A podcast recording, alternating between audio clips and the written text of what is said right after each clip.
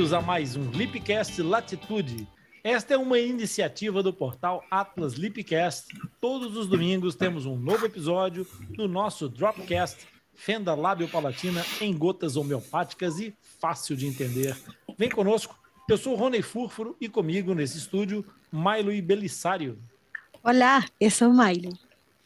Nesse espaço nós vamos conversar sobre Fenda Lábio Palatina e responder ou comentar todas aquelas dúvidas que aparecem mais frequentemente e se transformam numa pedra no sapato.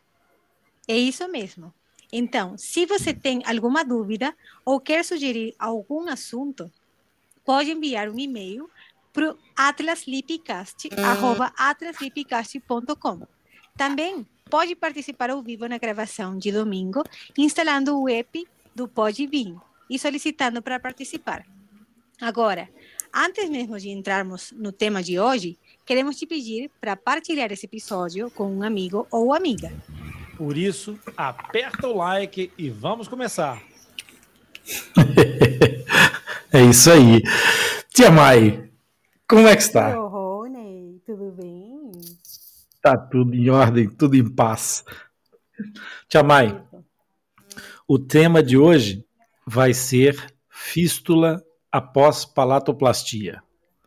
Houve uma das mães que nos segue que enviou um pedido para nós falarmos sobre fístulas pós-cirúrgicas. Primeira coisa que se calhar a gente poderia é, falar é explicar exatamente o que é uma fístula, deixando assim mais caracterizado em termos de imagem, porque o nome fístula as pessoas podem não ter uma associação direta. Uma fístula é, um, no fundo, um buraco, não é? Isso. Um buraco, um buraco que se abre depois da cirurgia da palatoplastia. Eu daqui a pouco quero, quero é, te perguntar por que, que isso acontece, mas só para terminar a caracterização, é, esse buraco acaba por ser uma, uma, um retrocesso naquilo que foi a primeira intenção da cirurgia, que era separar a cavidade oral da cavidade nasal, da fossa nasal. Então, o, o céu da boca é reunido, é fechado, e supostamente deveria permanecer assim. Mas às vezes isso não acontece e aparecem então esses buraquinhos que os médicos chamam de fístula. Tiamai, por que, que isso acontece? Então, Assim como você falou, uma fístula é um espaço que comunica uma cavidade com a outra. Então, no caso da palatoplastia, seria a comunicação da cavidade oral com a cavidade nasal, né?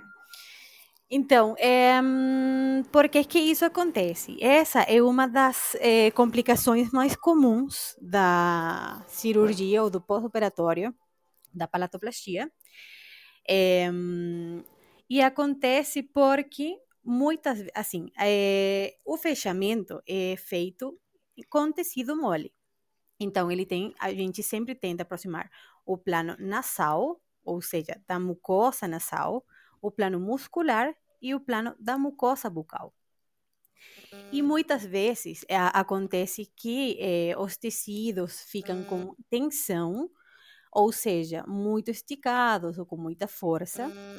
E daí acaba que essa força é, é excessiva e a, o material dos pontos da sutura não conseguem manter essa, essa, esse fechamento que a gente realizou na cirurgia. E é assim que se formam as fístulas, que são a comunicação. É. Uhum. Essa, essa situação que, que a Tia Mai refere, ela é muito importante que os pais percebam o, o tipo de tecido de que nós estamos a falar, que é um tecido que é pouco elástico, o, a gengiva, a mucosa que reveste o céu da boca, é um tecido muito pouco elástico. Então tem que haver alguma, algum descolamento desse tecido para que ele possa se movimentar para o centro e aproximar-se uma borda da outra borda para fazer as suturas. Agora, esse tecido, mesmo sendo de um conjuntivo denso, de uma, de, um, de uma elasticidade, de pouca elasticidade, esse tecido ele é interessante para se fazer uma sutura exatamente por ser tão denso, mas ele perde essa propriedade de densidade na borda da incisão, ou seja, nas bordas onde vai se fazer a união, se houver um processo inflamatório, porque a inflamação altera o padrão do tecido e diminui a resistência desse tecido. Suturar ou costurar, no caso, os tecidos inflamados, é sempre um grande transtorno, né, Tia Mai? Isso, porque quando é, existe a inflamação, é um tecido que não tem a mesma qualidade, porque pelo fato de ter muitas células inflamatórias, então ele já não tem essa mesma assim firmeza, essa mesma qualidade de tecido. Então por isso, para começar assim, antes da cirurgia tem um certo preparo é, é, pré-operatório, né? A gente sempre indica que tem que manter a limpeza, livre de fatores irritantes, como a placa bacteriana, que é uma das causas da inflamação, e assim a gente tem um melhor tecido para fazer a cirurgia.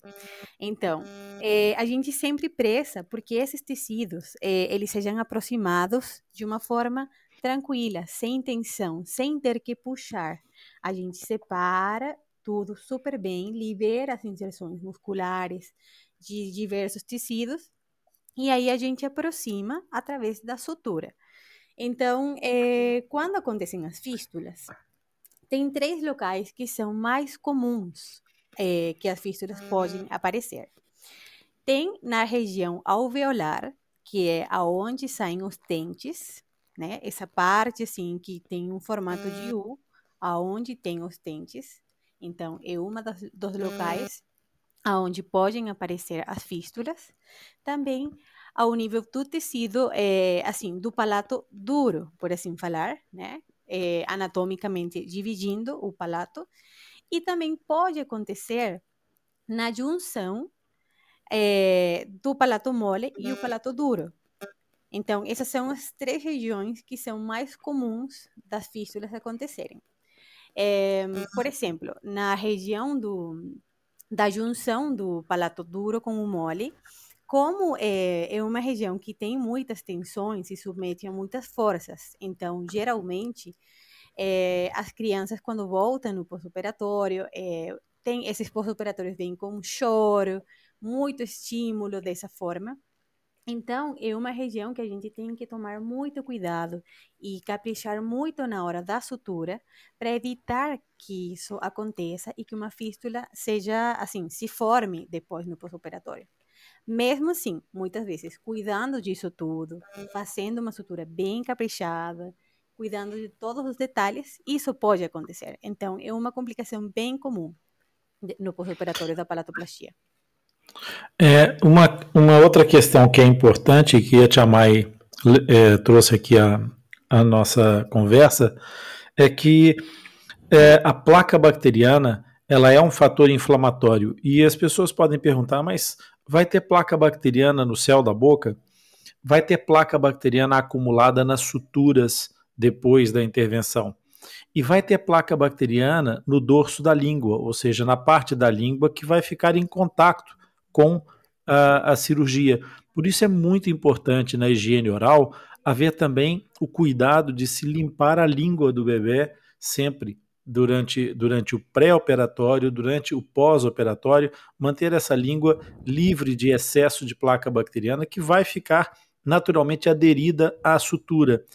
E se houver a tal inflamação da ferida cirúrgica, o processo inflamatório ele deteriora a qualidade do tecido na sua borda, onde está aproximada, mas também acelera o processo de reabsorção dos pontos.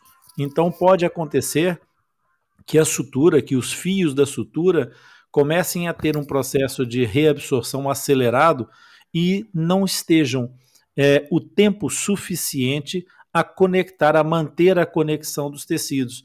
E se houver essa soltura dos pontos antes do tempo, seja porque eles desagarraram, seja porque rasgou com tensões ou porque foi reabsorvido uma parte do fio, essa, essa zona pode o, haver uma separação das, da, daquela união das bordas e trazer então essa, essa situação do aparecimento da fístula.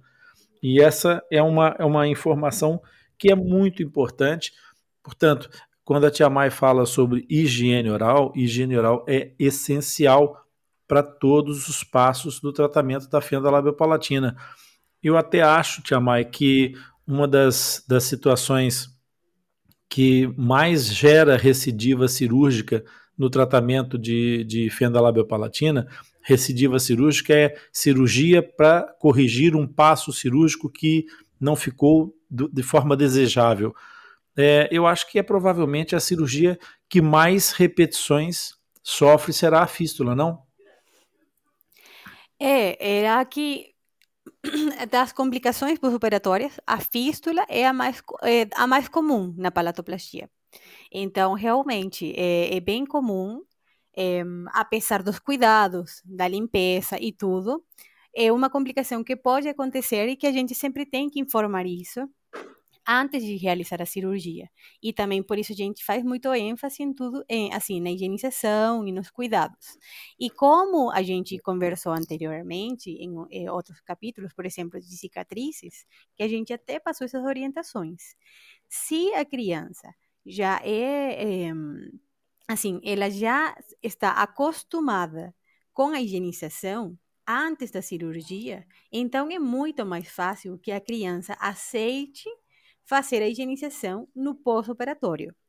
Então, fazer essa, essa, eh, colocar isso dentro da rotina, né? Como tomar banho, então também limpar a língua, limpar o palato, sempre depois de cada comida e tal. Então, na hora do pós-operatório, a criança já tem eh, essa, essa conduta, já faz parte hábito. da rotina, já tem um hábito, exatamente. E daí, é, no momento do pós-operatório facilita. Então já é uma questão que vem é, assim, o, é, ele fica, a criança fica menos agitada e é mais fácil de, de manter tudo assim, é, bem limpo, os pontos sem nenhum, nenhum tipo de, de placa ou de acúmulo de alimento e tal, porque a criança deixa de uma forma mais fácil, né? Porque já tem essa, esse, esse hábito. Outra coisa. Chamai. Ah, desculpa, desculpa. Não, não eu pensei que tinha acabado. Completa, completa o que ia ah, dizer. É que também é uma dúvida frequente das mães no pós-operatório do, da palatoplastia é quando os pontos começam a cair, né? A gente uhum. utiliza é, fio absorvível. Para quê? Para evitar ter que, a, além do pós-operatório, remover uma sutura e talvez eh, ocasionar algum acidente ou alguma coisa na hora de remover a sutura. Então, também é uma das indicações desse fio absorvível. Então, eh, a gente eh, espera, né, que essa sutura seja mantida, que fique no lugar, porque são características do fio mesmo, que ele mantém a tensão ou a força tensil, ou seja, é, que ele não é capaz de se deformar e ele mantém o tecido no local que a gente deixou, né? Isso, dependendo do tipo de fio, acontece 15 a 21 dias. E depois disso, começa uma degradação, porque como o fio é absorvível, então o corpo degrada esse esse material e transforma ele muitas vezes em água, em dióxido de carbono, que é liberado pelo organismo normalmente. Então, é, às vezes elas perguntam, ah, e quando que começam a cair? Então, a gente espera que eles não caiam tão cedo, né? E que fiquem na posição entre 15 a 21 dias. Depois disso, elas vão notar que os pontos já estão um pouquinho mais frouxos, que o fio mudou de coloração, que está diferente a como era no começo. Mas isso aí é totalmente normal e esperado. Muito bem. Tia Mai, uma outra pergunta que há pouco eu te interrompi porque tinha uma outra pergunta que, que também veio junto com essas questões da, das fístulas. É a dúvida de uma mãe se uma fístula pode se fechar sozinha sem necessidade de reintervenção? Então, uma vez que a fístula se forma, é, não. Geralmente não, elas não se fecham sozinhas. Porque os espaços que, que abrem durante a cirurgia, durante o pós-operatório, que têm a capacidade de fechar sozinhos, realmente são, às vezes, imperceptíveis. Ou se é só um, um plano que se abriu, por exemplo, abriu a mucosa bucal, mas mus a musculatura está no local. Então, o corpo faz um fechamento por segunda intenção. Mas uma vez que uma fístula está constatada clinicamente, elas não se fecham sozinhas. Tem que fazer uma intervenção que, dependendo da extensão da fístula, então a gente escolhe um tipo de técnica para fechar. Exatamente. Então é importante que, que fique claro para as mães que é, uma fístula é um, uma parte de, de, de, um processo que representa, de fato, uma, um insucesso do primeiro objetivo da palatoplastia, mas não é um insucesso irreversível, nem tampouco irremediável. É importante que os pais também compreendam que esse tipo de, de abertura que pode surgir também não se vai autocorrigir. É, pode acontecer como a Tia Mai explicou, e também pode acontecer, às vezes, de haver um colapso do, do crescimento, uma, um não crescimento, uma redução da, da, do espaço transversal dessa, dessa arcada dentária, que vai fazer com que haja uma diminuição visual da fístula. É como nós chamamos um colapso da arcada dentária. E esse colapso da arcada dentária pode sim fazer com que a fístula visualmente desapareça, mas ela estará lá escondida pelo, pela aproximação dos tecidos. Certo, Isso, e quando, é, porque às vezes elas não aparecem, não são tão facilmente detectáveis, né? Mas na hora que começam outros procedimentos, por exemplo, na ortodontia ou na ortopedia, expansão de maxila, por exemplo, que são colocados certos aparelhos para expandir, para aumentar a arcada. Então, nesse momento, são reveladas muitas fístulas, mas não foi que o aparelho abriu a fístula, é que ela já estava aí e a movimentação revelou. Então, isso também é uma coisa comum, então, a gente descobrir alguma fístula no momento tardio. Mas uma vez que a gente constata, então já também prepara. E se, por exemplo, essa ortopedia está sendo feita para a cirurgia de enxerto, a gente vê a possibilidade de fazer esse fechamento na hora do enxerto, ou se precisa fechar, preparar tudo e depois fazer o enxerto. É isso mesmo. Por isso, espero que com essa explicação a gente tenha conseguido satisfazer as dúvidas principais, pelo menos, sobre a questão da, da fístula.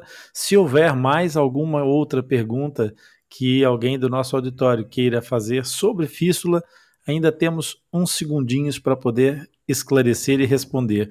Há uma última questão que, que eu acho que era importante nós falarmos, é que os casos de, de, de fenda bilateral transforamen, que são aquelas fendas que têm a abertura dos dois lados é, do lábio e que vão até ao final do palato, essas fístulas, essas, essas zonas, muitas vezes, é, no, na palatoplastia, elas não, não se encerram tão perfeitamente, porque muitas vezes a pré-maxila, que é aquela parte da frente da, do, do palato, do céu da boca, está muito projetado para frente. Então não é possível fazer o um encerramento logo nessa altura de toda essa extensão é preciso que haja um tratamento prévio de ortodontia para, na fase do enxerto ósseo, eventualmente fazer em um ou dois passos.